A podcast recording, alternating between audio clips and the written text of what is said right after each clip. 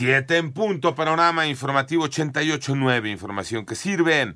Yo soy Alejandro Villalbazo en eh, Twitter y en TikTok, arroba mm, Villalbazo. 13 es martes 18 de abril, Iñaki Manero. En el panorama nacional, un juez federal dictó presión preventiva a oficios en contra del delegado del Instituto Nacional de Migración en Chihuahua, el contraalmirante Salvador González Guerrero, por su presunta responsabilidad en la muerte de 40 migrantes en el incendio de la estación migratoria de Ciudad Juárez.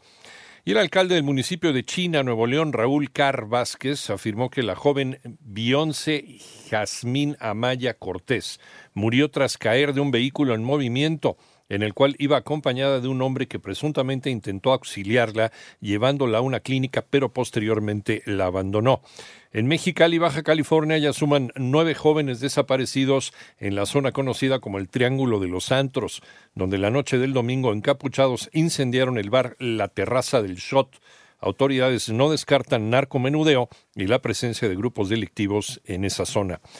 La Suprema Corte de Justicia de la Nación invalidó la facultad de los militares de poder intervenir comunicaciones privadas si no cuenta antes con la autorización de un juez de control del fuero civil en la sesión de ayer, el ministro Alberto Pérez Dayán sumó su voto para poder alcanzar la mayoría calificada de ocho, para poder invalidar esta técnica de investigación contenida en el Código Militar de Procedimientos Penales.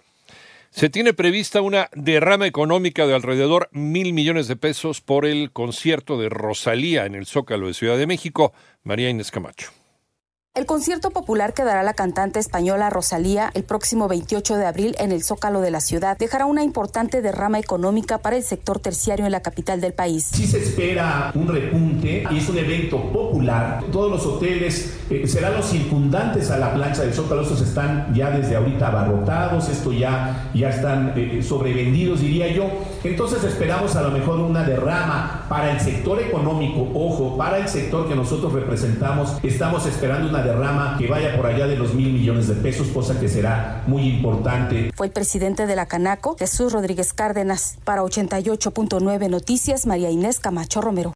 México se une a los llamados de paz ante la situación en Sudán. Antonio Aranda. La Secretaría de Relaciones Exteriores difundió un comunicado en el cual señaló que el gobierno de México coincide plenamente con el llamado de la Organización de las Naciones Unidas en la necesidad de un cese al fuego y una pausa humanitaria que permita a los civiles atrapados en zonas de conflicto en Sudán acceder a servicios y suministros básicos, asistencia médica o salir del país de manera segura. La Cancillería detalló que por medio de la Embajada de México en Egipto, concurrente ante Sudán, ha estado en contacto permanente con las nueve personas mexicanas que se tiene conocimiento se encuentran en Sudán. Ante la escalada del conflicto y debido al riesgo que se corre en las calles de Jartum y otras ciudades de Sudán, se ha recomendado a las personas mexicanas permanecer en sus domicilios hasta que la situación permita su salida segura del país. Para 88.9 Noticias, Antonio Aranda.